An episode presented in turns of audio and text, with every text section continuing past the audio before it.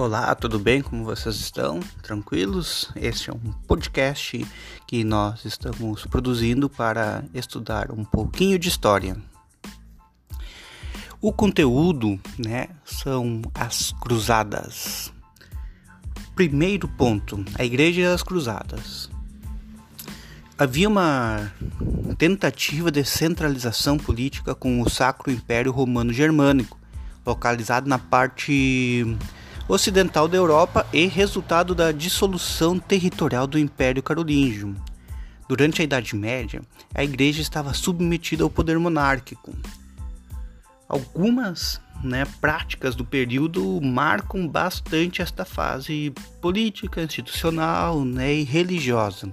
A primeira a destacar é o Césaropapismo, que é uma espécie de intervenção política nos assuntos religiosos.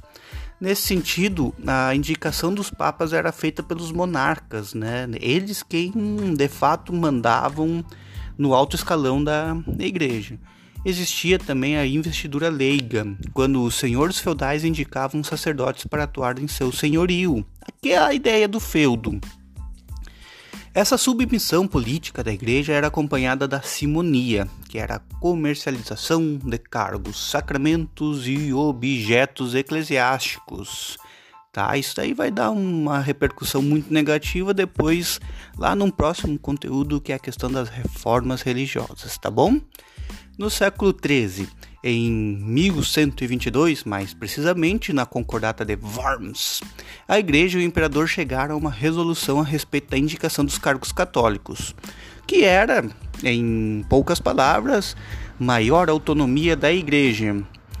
Ah, esse é um período em que, pós Império Romano, né, há uma consolidação da cristandade e eles e a cristandade assim como um, uma organização né que pensa em estratégias de sobrevivência ela pensa nos limites da guerra a igreja né nesse sentido ela temia que a Europa se tornasse um grande campo de guerra ela institui então pensando nesses nesse receio vamos dizer assim a paz de Deus, que vetava batalhas contra os camponeses, os mercadores, as mulheres e os clérigos. Era uma espécie de trégua que Deus mandava para que não ocorressem né, atentados contra camponeses, mercadores, mulheres e clérigos.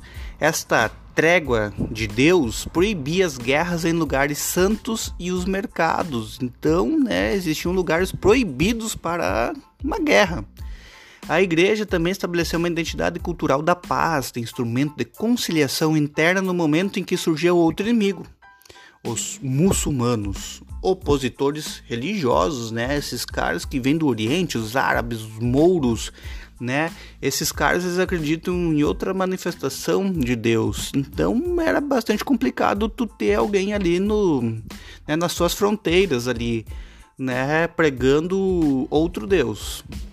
Por outro lado, a atividade guerreira era permitida e até incentivada quando se tratava de lutar contra aqueles que eram considerados infiéis. Leia-se, muçulmanos.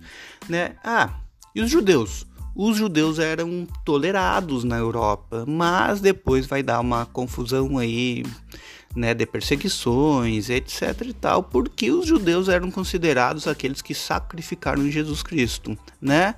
Os muçulmanos, eles mantinham uma espécie de momentos de convívio de paz e outros nem tanto, que vai gerar aí as cruzadas, certo? Como podemos limitar o termo cruzadas? Elas eram expedições militares realizadas entre os séculos 11 e 13 pelos cristãos em direção a Jerusalém, a cidade santa. O contexto da igreja, apenas para pontuar, era paz interna e guerra externa. Essas expedições ficaram conhecidas como, agora vou deixar no singular, Guerra Santa, né? Guerra Santa, cruzadas lá para os árabes, mouros ou muçulmanos, para os fiéis do islamismo, eles vão chamar de jihad, tá? Que vai ter o mesmo sentido de guerra santa. Guerra santa, guerra contra os infiéis.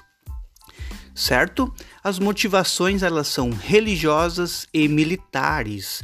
Então as cruzadas como uma ela surge como uma guerra permitida e santificada, uma espécie de guerra justa. Os cavaleiros e outros nobres sem terra ganhavam terras no Oriente, quando a expedição fosse bem sucedida, óbvio. Os caras chegavam lá amontoados num cavalo cheio de armaduras, ganhavam uma batalha, anexavam território para o lado do cristão, né? E aí o nobre assumia, vamos dizer, a administração daquele território, uma espécie de uh, extensão dos feudos, né? Porém, há questões aí que seriam diferenciadas.